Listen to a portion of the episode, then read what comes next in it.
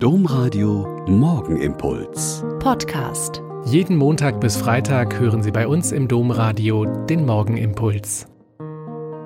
Wieder mit Schwester Katharina. Ich bin Olper Franziskanerin und es ist schön, dass wir heute Morgen hier zusammen beten.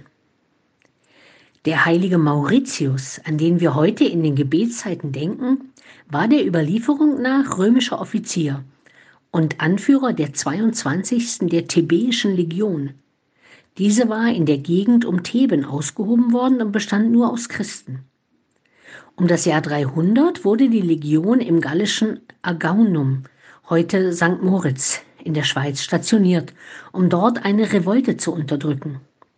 Die christlichen Soldaten, so berichtet die Legende, weigerten sich aber den heidnischen Göttern der Römer zu opfern und den Befehl zur Christenverfolgung auszuführen.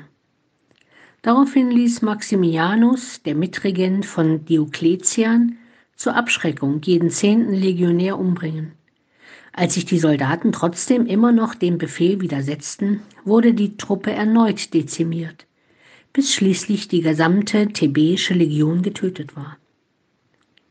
Schon bald nach ihrem Tod begann wohl die Verehrung des Mauritius und seiner Gefährten in St. Moritz, durch die Wallfahrt sowie das Wirken des dort errichteten Klosters verbreitete sich die Verehrung des heiligen Mauritius bald in ganz Europa.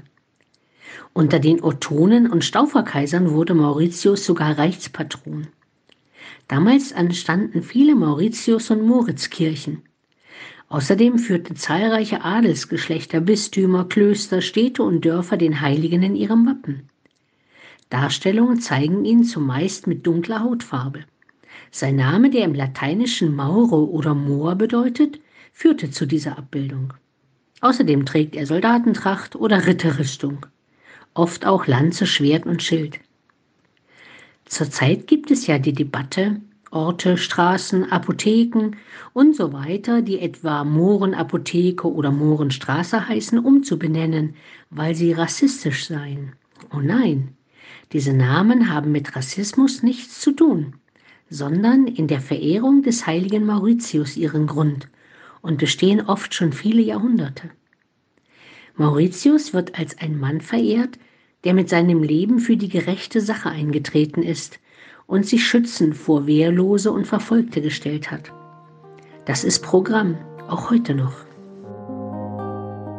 Der Morgenimpuls mit Schwester Katharina, Franziskanerin aus Olpe, jeden Montag bis Freitag um kurz nach sechs im Domradio. Weitere Infos auch zu anderen Podcasts auf domradio.de.